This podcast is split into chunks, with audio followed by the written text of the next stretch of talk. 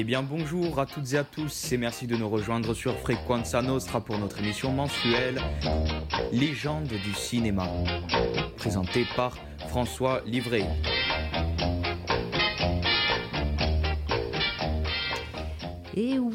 C'est l'heure, c'est l'heure de retrouver notre légende, la légende de Frequenza Nostra. Je cite bien sûr François Livrel. François, quel plaisir de te retrouver sur les ondes de Frequenza Nostra. Bonjour Sabine. Comment vas-tu François? Ça va, on est bien. On Hein? est, de toute façon, on est, on est sur Frequenza Nostra. C'est la radio qui fait du bien. on Oui, quand même. On, hein. Hein, on sent bien Et ici. on va parler ciné, donc on est bien. Ah, le top. Et puis alors surtout, de qui allons-nous parler? Enfin, de qui vas-tu parler surtout Euh, De qui je vais parler? Merci de tout me laisser, c'est sympa.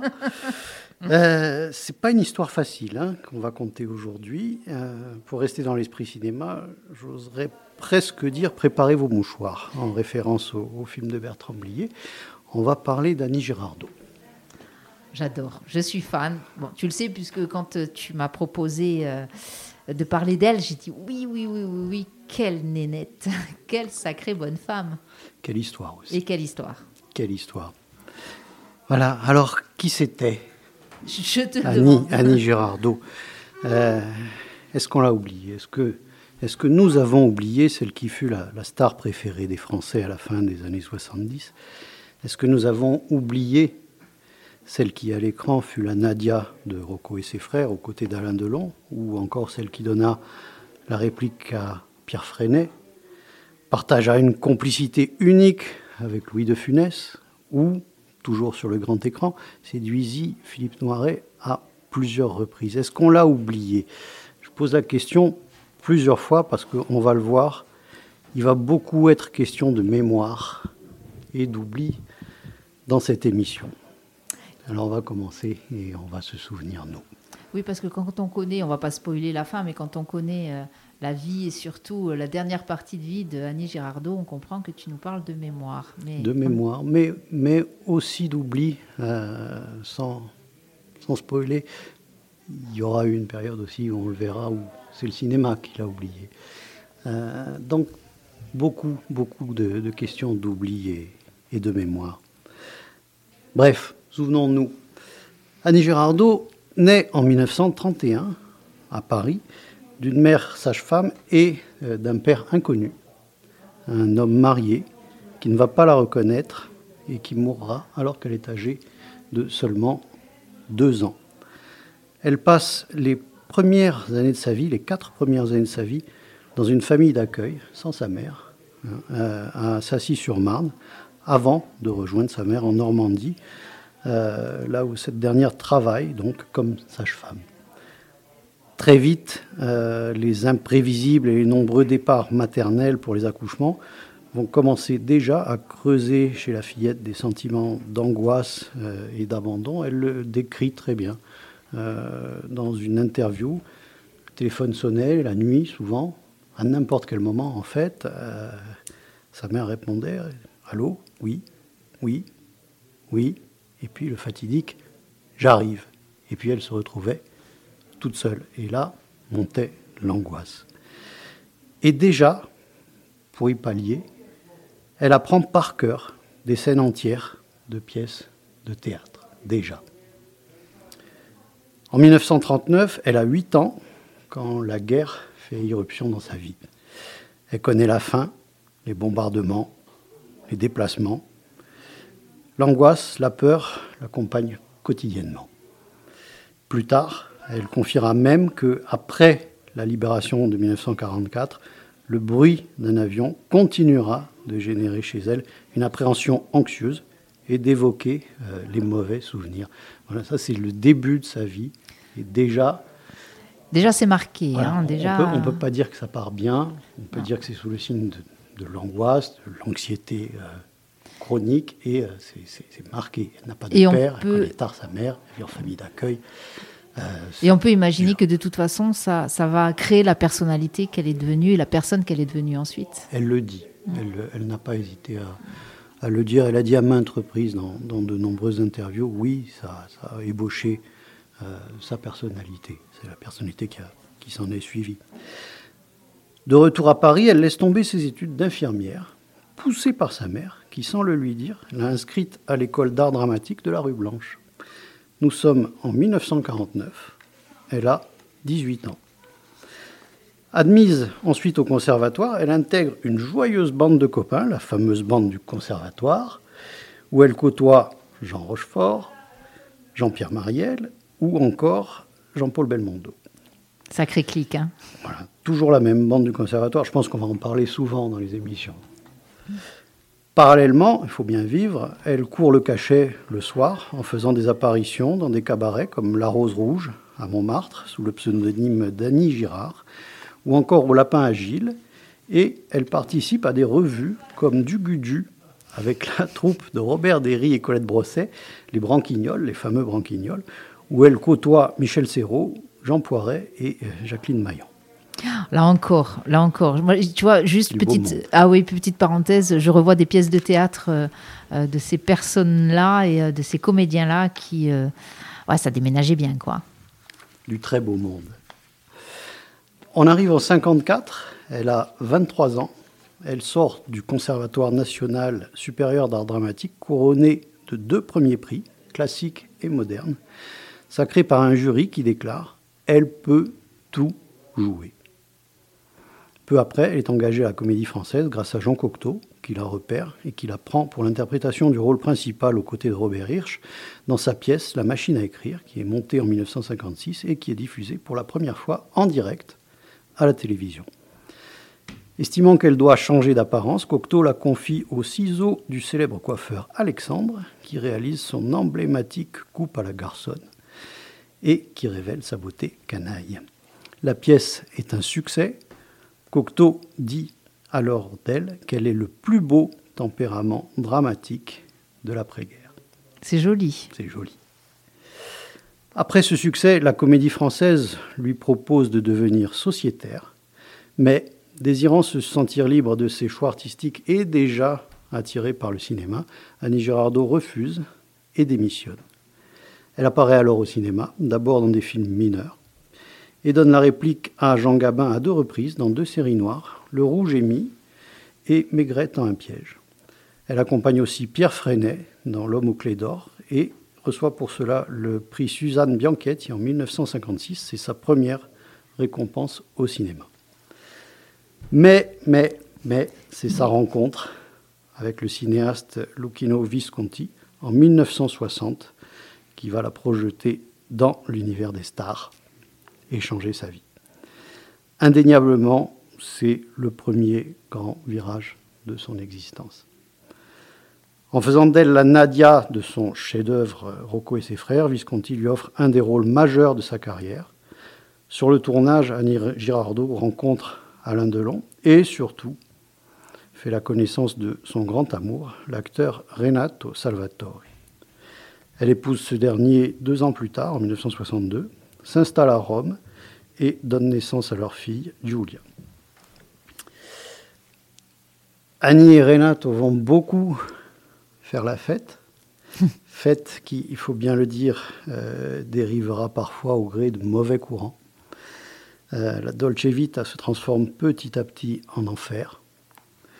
Victime de violences conjugales, quatre ans après leur mariage, l'actrice reprend sa liberté, mais sans jamais divorcer jusqu'au décès de Renato en 1988. Giulia, la fille d'Annie Girardot, grandit à Rome, où sa mère vient régulièrement la visiter. Dans les années 60, toujours, elle tourne avec des réalisateurs confirmés comme Alexandra Struck, la, la proie pour l'ombre, pardon, Roger Vadim, Le vice et la vertu, avec une débutante nommée Catherine Deneuve, Gérard Houry, Le crime ne paye pas, ou encore Marcel Carnet, Trois chambres à Manhattan. Petite anecdote, c'est sur le tournage de ce dernier film, Trois chambres à Manhattan, qu'a débuté un certain Robert De Niro comme figurant. Et qui dira plus tard d'Annie Girardot, qui aurait dit plus tard d'Annie Girardot, je vais parler au conditionnel. nous ne sommes pas dans les petits papiers euh, de Robert De Niro. Il aurait dit, je cite, Elle est la plus belle femelle mec que je connaisse. J'adore. Perso, j'adore. Je trouve que ça la représente bien, en fait. Alors, je ne sais pas si elle aurait aimé ça, hein, mais je trouve que ça la représente bien. la responsabilité de, ses propos. hein. Tout à fait. Effectivement, ça la représente bien et euh, oui, ça lui ressemble bien euh, à lui, oui. Comme elle partage sa vie entre la France et l'Italie, Annie Girardot tourne aussi avec de nombreux réalisateurs italiens comme Marco Ferreri, qui lui fait tenir le rôle d'une femme phénomène de foire dans Le mari de la femme à barbe, un film audacieux qui d'ailleurs provoquera un beau scandale lors de sa présentation au Festival de Cannes en 1964. Elle tourne aussi avec Mario Monicelli, les camarades, en compagnie de Marcello Mastroianni et avec les frères Taviani pour les hors-la-loi du mariage. En 1965, Le vent tourne une première fois. L'actrice revient aussi au théâtre dans la pièce d'Arthur Miller, avec Après la chute, mis en scène par euh, toujours Lucchino Visconti, mais c'est un échec. Dans le même temps, elle essuie d'autres revers, tant au cinéma qu'au théâtre. Et alors que sa carrière est au creux de la vague et que les producteurs commencent déjà euh, à se détourner d'elle, un homme providentiel, Claude Lelouch, qui vient d'obtenir un immense succès avec Un homme et une femme, lui propose d'incarner la femme d'Yves Montand dans Vivre pour vivre. Nous sommes en 1966. Est-ce que c'est juste, est-ce que c'est pas parce qu'il avait pressenti quelqu'un qui n'avait pas voulu euh, C'était pas ou Jeanne Moreau ou quelqu'un comme ça, non? Peut-être que je me trompe. Que il me semble que oui, il avait proposé à quelqu'un ce rôle et la personne a dit la femme en question euh, a refusé. Enfin, je ne sais plus pour quelle raison. Pas que je sache, j'ai pas l'info. Alors, euh, eh ben, on va vérifier après. Pendant... On, hein, on, vérifiera. Il me semble que j'ai lu ça quelque part. Euh... On va vérifier. Puis dans, dans, dans, le prochain Légende du cinéma, je te donne la réponse. Voilà. je, je, fais un petit travail de recherche supplémentaire. L'actrice qualifie de renaissance cette occasion, qui lui a fait poursuivre sa carrière, symbolisée par le fait que Lelouch est allé jusqu'à lui faire passer des essais avant d'embaucher. Le film est un succès, le public découvre une nouvelle facette du talent d'Annie Girardot, et sur le tournage, Lelouch et Girardot s'éprennent l'un de l'autre et leur relation durera deux ans. C'est le grand retour de la comédienne qui ne cesse ensuite de tourner. Hein, elle, ne cessera ensuite de tourner pendant 15 ans. Elle évolue avec aisance dans tous les registres, les drames comme les comédies. Elle joue tout, incarnant avec brio la femme amoureuse ou trompée, la commissaire de police, la femme au foyer débordée ou encore la vieille fille. Et elle est, de ce fait, inclassable. On va peut-être déjà euh, écouter une, une, première petite pépite. Oui, c'est une, euh, une, une, chanson Alors, je ne sais pas si on, on peut, dire pas, c'est une chanson. Une chanson, un sketch, quelque chose qui se faisait beaucoup sur la fin des, des années 70, une chanson parlée. Voilà. Euh, Le slam des années 70. Oui, on va dire ça. Et en cinq minutes, on peut, on peut complètement passer à côté et l'écouter l'écouter juste, euh, voilà, mais sans, approfondir. Si on écoute bien, si on analyse, si on approfondit, en cinq minutes, euh, elle fait tout dans cette chanson. Rien qu'avec la voix, on a la gaieté, la joie, l'amour, l'impatience, puis ensuite le doute, la frustration, la colère froide, la rancœur, l'amertume. Tout ça en cinq minutes. Voilà. Moi, je dis juste quel talent. Et puis on écoute. Et allez, on y va. Vous êtes branché sur un répondeur téléphonique. Je suis absent pour la journée. Veuillez laisser votre nom, votre numéro de téléphone ou au besoin un message. Dès mon retour, je vous rappellerai. Attention, au top sonore, parlez. Allô, c'est moi? Je t'appelais simplement comme ça parce que j'avais besoin de t'entendre, de te parler. Puis que je suis seule. Et puis que tu me manques et que sans toi, bah, c'est drôle. J'ai l'impression de ne pas exister vraiment. Je suis devenue ta chose, quoi. Alors tu m'oublies pas trop, puis tu me rappelles vite vite. Hein. À tout à l'heure.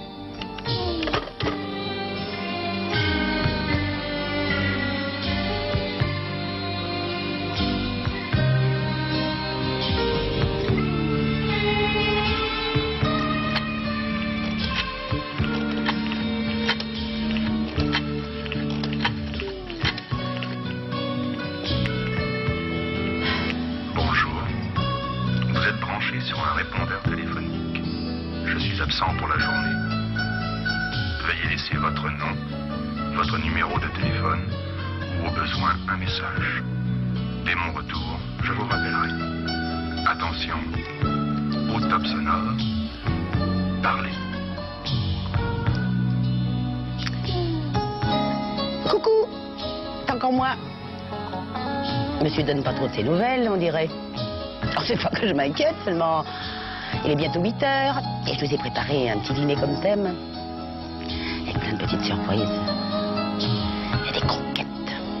Enfin, des tas de choses à croquer, quoi. Peut-être même moi. On ne sait jamais. Alors maintenant, ça s'agirait de venir.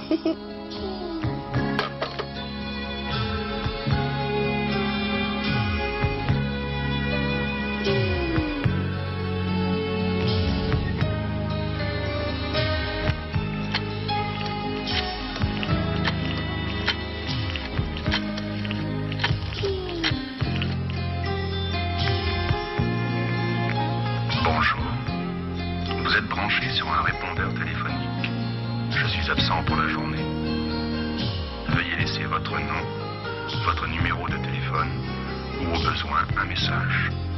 Dès mon retour, je vous rappellerai. Attention, au top sonore, parlez. Allô? Il est 9h30. T'as pas téléphoné, t'as pas prévenu. Tu t'en fous, quoi. Je pense que j'aurais pu tomber vraiment amoureuse d'un mec dans ton genre. Je préfère en rire, tiens. Alors, tu vois tes histoires minables avec tes bonnes femmes, tes rendez-vous bidons, tous ces trucs-là, tu te les gardes. Et puis moi, tu mets une croix dessus. Je t'assure, c'est mieux. C'est mieux pour nous deux. Salut.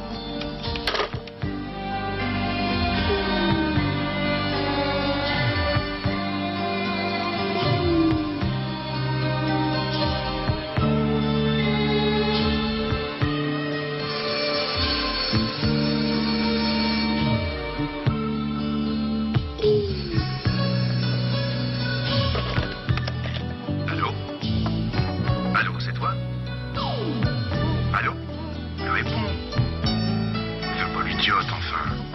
C'est moi. J'ai été retardé par un rendez-vous d'affaires. Ne sois pas stupide. Réponds-moi. Juste quelques mots. J'entends le son de ta voix. Allô? Allô? Allô? Bonjour. Vous êtes branché sur un répondeur téléphonique. Je ne suis pas là. Inutile de laisser votre nom, votre numéro de téléphone ou un message. Ça sert à rien. À rien du tout. C'est plus la peine. C'est trop tard. Beaucoup trop tard. Absence prolongée.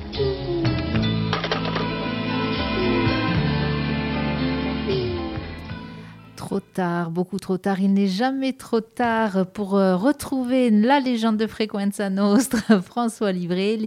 Effectivement, vous l'avez compris, vous êtes sur le 99 FM et nous parlons cinéma avec euh, François. François, aujourd'hui, tu as choisi de nous parler d'Annie Girardot, cette grande dame que nous venons d'entendre dans une prestation qui est quand même euh, assez extraordinaire, j'ai envie de dire. Je suis sûr qu'elle t'a plu, chanson. J'adore, Oui. j'adore. Oui. Mais Pourquoi je ne suis pas étonné? Non, mais comme tu le disais euh, euh, en, en introduction, justement, on, on l'entend passer par euh, différentes euh, émotions. On sent les émotions, les sentiments. hein, et, Ouais. et je trouve que cette dame-là, elle avait quand même cette particularité-là de faire passer des émotions, même pour l'enfant, parce que moi, je suis petite fille. et quand je la voyais jouer, je me disais qu'elle était quand même très forte, cette dame. Oui, c'est l'actrice à, à fleur de peau. C'est ça, c'est ça. et là, dans, le- dans cette chanson, elle passe par toutes les couleurs quand même. En cinq minutes, elle passe par toutes les couleurs. Euh, si, on, si, on, si on va voir sur YouTube, on, on a aussi, ça a dû être en- enregistré au cours d'une émission de variété, euh, on a aussi l'image. Joint- on joint l'image l'image au son et on a, on a vraiment le tableau complet. Et on, on peut juste louer son talent. C'est clair. C'est magnifique. C'est clair. Mais on, bon, on y revient, donc on y retourne. euh, Et on est donc euh, sur le début des, des années 70, et comme on le disait, donc elle est inclassable parce qu'elle joue tout. Euh, sans jamais, pour autant, se laisser coller l'étiquette euh, d'actrice engagée. Elle peut s'emparer de sujets qui agitent la société des années 70, comme dans Mourir d'aimer, film d'André Cayatte, inspiré d'une histoire vraie, sorti en 1971, où elle incarne avec beaucoup de courage une enseignante amoureuse d'un de ses élèves et qui finira par mettre fin à ses jours, tiré d'une histoire vraie, hein, à l'époque qui avait vraiment euh, beaucoup, beaucoup euh, secoué. Euh, mm. oui, oui. Je pense que tout le monde connaît ou beaucoup de monde connaît cette histoire, même si on ne l'a pas vécue en direct live, on va dire. Mm. on en a tous entendu parler et on en parle encore à l'occasion de récemment. On en parlait encore. Ah oui. Oui, oui, oui. Et oui, des histoires qui se répètent, hein. des histoires d'amour. Tu me raconteras ça. le film est un grand succès, avec près de 6 millions de spectateurs en France, même s'il ne plaît pas à tout le monde. Euh, ce rôle restera l'un des plus marquants de la comédienne et lui assurera même une reconnaissance internationale. L'actrice elle-même considérera d'ailleurs que c'est à partir de ce film qu'elle a été vue comme garante de succès par les producteurs.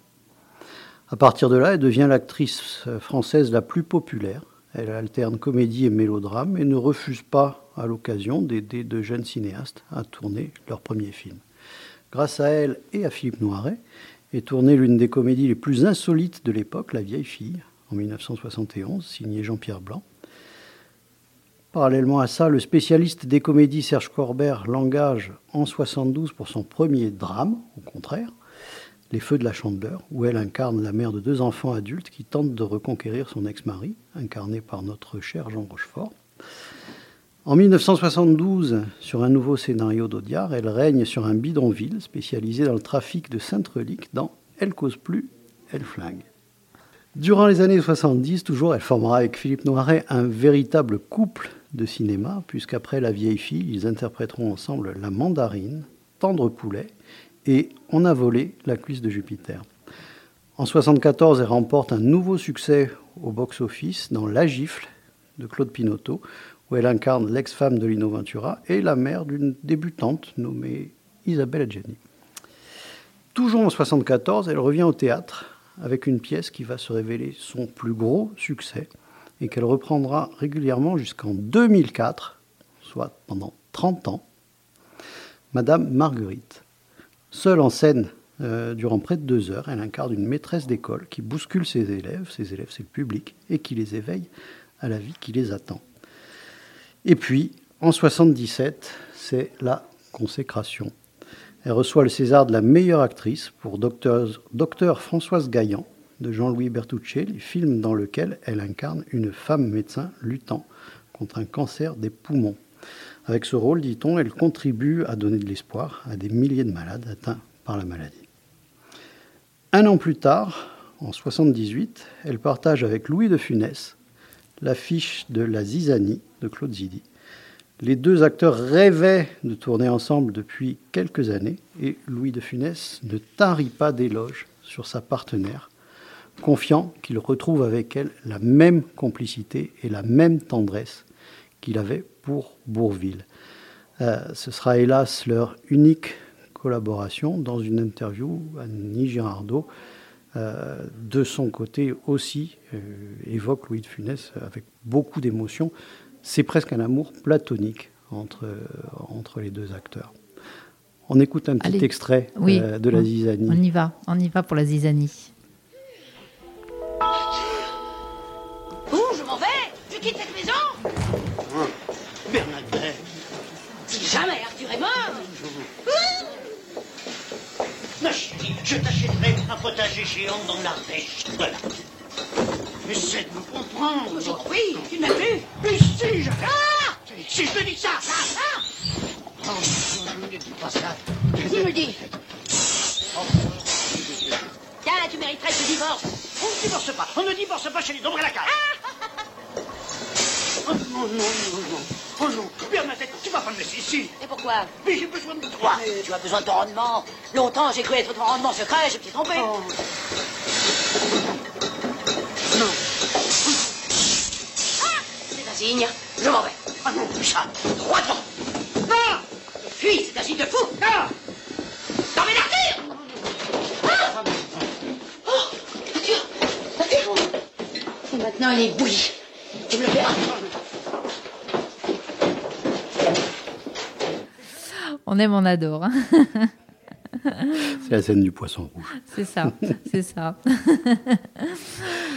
Un an plus tard, en 79, elle est de nouveau nommée aux Oscars dans la catégorie meilleure actrice pour La clé sur la porte d'Yves Boisset. Et ainsi, donc, de Vivre pour vivre en 66 à On a volé la cuisse de Jupiter en 80, Annie Girardot contribue, grâce à son interprétation de femme normale et populaire, à imposer 24 films qui récoltent chacun plus d'un million d'entrées au box-office. À la fin des années 70, elle est l'actrice la mieux payée et la star préférée des Français. Pourtant, pourtant, pourtant, le temps passe et au tout début des années 80, Annie Girardot désire faire une pause dans sa carrière cinématographique. Déjà, en 80, elle n'a tourné qu'un seul film, on l'a dit, on a volé la cuisse de Jupiter. D'autres temps, d'autres attentes, un virage qu'elle ne sait peut-être pas négocier, une vie amoureuse chaotique, des rumeurs qui lui prêtent des conduites addictives, le cinéma la délaisse. Les revers s'enchaînent, y compris dans le domaine musical, avec un spectacle nommé Revue et corrigé qui ne trouve pas de financement et pour lequel la comédienne doit hypothéquer son propre appartement de la place des Vosges. Un spectacle qui ne reste qu'un mois à l'affiche et qui finit par s'avérer être un fiasco. Elle essaie de revenir en 84 dans un film policier très sombre d'Alain Bonneau, Liste Noire. Le succès est mitigé. L'année suivante, Claude Lelouch lui propose d'incarner la femme de Jean-Louis Trintignant dans Partir, revenir, mais le film est, là encore, malheureusement, un échec. Annie Girardot s'enlise. Tous ces échecs la plongent dans un grand désarroi moral et financier, accentué par le décès de sa mère et puis toujours des problèmes d'addiction. Annie Girardot se tourne alors vers le théâtre, jouant ainsi L'Avare de Molière aux côtés de son ami Michel Serrault, Première jeunesse avec Odette Joyeux ou encore Le roi se meurt. En 87, la télévision lui offre la vedette de la toute première série de l'été diffusée sur TF1, Le vent des moissons. Le succès est immense et l'année suivante, elle en tourne une autre, Orage d'été, aux côtés de Patachou. Patachou, mon Dieu, j'avais oublié ça. Patachou, enfin ça, pardon. J'avais oublié Patachou. Elle était toujours des nôtres, donc en 88. C'est ça, pardon. Dès lors, elle va participer à de nombreux téléfilms. Au début des années 90, même si les propositions se font rares, elle apparaît pourtant encore dans Merci la vie de Bertrand Blier et Il y a des jours et des lunes de Encore et toujours Claude Lelouch. Eh oui, Claude Lelouch. Alors, souvenez-vous, Claude Lelouch, c'est vraiment l'homme providentiel dans la vie d'Annie Girardot. Celui qu'il avait déjà relancé en 66 avec Vivre pour vivre. Et eh bien là, 30 ans plus tard, en 96, Annie Girardot obtient le César de la meilleure actrice dans un second rôle pour Les Misérables de Claude Lelouch, en y campant une formidable Madame Thénardier. Lors de la remise de son César à la cérémonie, elle, évoque, elle provoque pardon, l'émission, l'émotion, on va y arriver, elle provoque l'émotion avec ses paroles touchantes que l'on écoute d'ailleurs tout de suite. Tellement longtemps.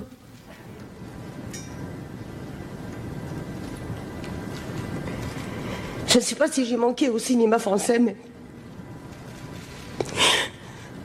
À moi, le cinéma français a manqué. Follement éperdument, douloureusement. Excusez-moi. Et votre témoignage, votre amour me, me font penser que peut-être,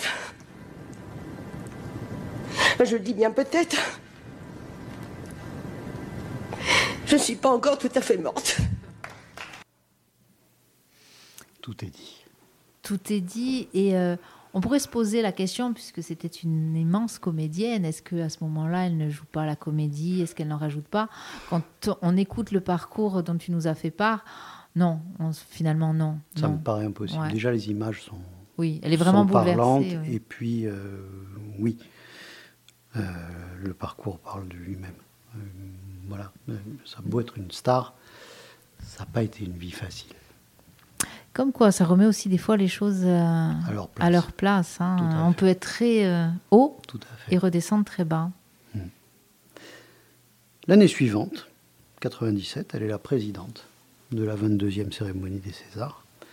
Puis, un an plus tard, en 98, elle tient le premier rôle dans un film canadien de Jacques Leduc intitulé L'âge de braise.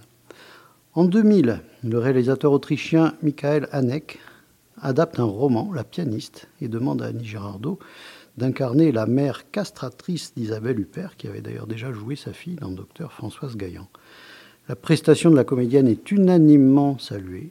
Le film est sélectionné au Festival de Cannes en 2001. Il y reçoit le grand prix du jury et Annie Girardot recevra le César de la meilleure actrice dans un second rôle. C'est le troisième de sa carrière. Le temps passe. En 2006, l'avocat chargé des affaires d'Annie Girardot annonce publiquement que l'actrice est atteinte de la maladie d'Alzheimer depuis une dizaine d'années déjà, hein, les premiers signes de la maladie étant apparus durant l'été 1997. La nouvelle est également confirmée dans l'édition du 21 septembre de l'hebdomadaire Paris Match, dans lequel sa fille, Julia Salvatore, et la petite fille de l'actrice, Lola Vogel, révèlent sa maladie. Malgré cela, la comédienne continue à jouer au théâtre. De 2001 à 2003, elle reprend sa pièce, Madame Marguerite, à la Gaîté Montparnasse à Paris, puis en tournée en France et en Europe pour plus de 180 représentations, les ultimes représentations étant jouées à l'Olympia. Pour pallier à d'éventuels trous de mémoire, elle est équipée d'une oreillette destinée à lui souffler son texte et c'est d'ailleurs avec le même procédé qu'elle continue à participer au tournage de plusieurs films, comme Je préfère qu'on reste amis en 2005 ou Ironie du sort. Elle interprète une femme atteinte de la maladie d'Alzheimer. Les rôles sont plus courts et adaptés, mais les réalisateurs sont conciliants, voire même bienveillants. La comédienne revit chaque fois qu'elle est sur un plateau de tournage et le temps d'une scène, la maladie s'efface un peu. Son dernier rôle sera celui d'une ancienne journaliste française dans une mini-série policière russe intitulée Vorotili. À partir de 2008, Annie Girardot vit dans une maison médicalisée de Pantin. En septembre 2008, la télévision diffuse Annie Girardot Ainsi va la vie, un film documentaire sur huit mois de sa vie, raconté par Claire Kame en voix off. On y découvre sa vision du passé et les effets de la maladie. Annie Girardot nous quitte le 28 février 2011 à l'hôpital Lariboisière à Paris à l'âge de 79 ans. L'immense artiste aura joué dans 122 films, 54 téléfilms, une quarantaine de pièces de théâtre. Elle savait tout jouer avec la même franchise, la même vérité, la même sincérité, la même sensibilité, la même spontanéité. C'est sans doute cela, en cela, qu'elle bouleversait autant elle, l'actrice à fleur de peau. Un an avant sa disparition, sa fille déclarait dans le cadre de la journée mondiale contre la maladie d'Alzheimer qu'Annie Girardot ne se souvenait plus d'avoir été actrice. Alors certes, mais nous, public, nous ne l'oublions pas, parce que c'est aussi ça, la magie du cinéma. Alors pour clore cette émission, qui lui est entièrement consacrée, qui mieux qu'Annie Girardot elle-même pour la conclure avec ce message qu'elle avait enregistré le 7 février 2007. On l'écoute une dernière fois. Au début, c'est un titre de film, par exemple, qui s'efface. Ou bien le nom d'une ville. Je suis Londres et je crois que c'est Berlin. Puis un jour, un homme arrive avec une blouse blanche. Il a l'air grave. Et il me dit, Madame, vous êtes malade. Vous perdez la mémoire.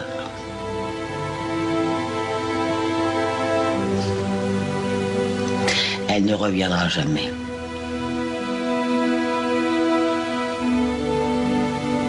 J'ai moment de bonheur. Vous savez, euh, c'est le cœur que ça concerne, pas le cerveau.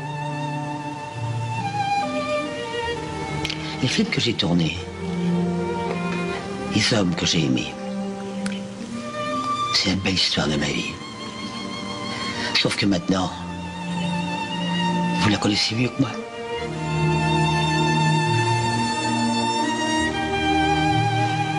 Mes enfants mes amis, je vous aime. Et je vous aime. Et je vous quitte un peu.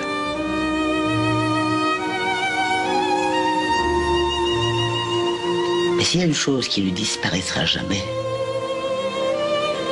c'est la chaleur de votre amour.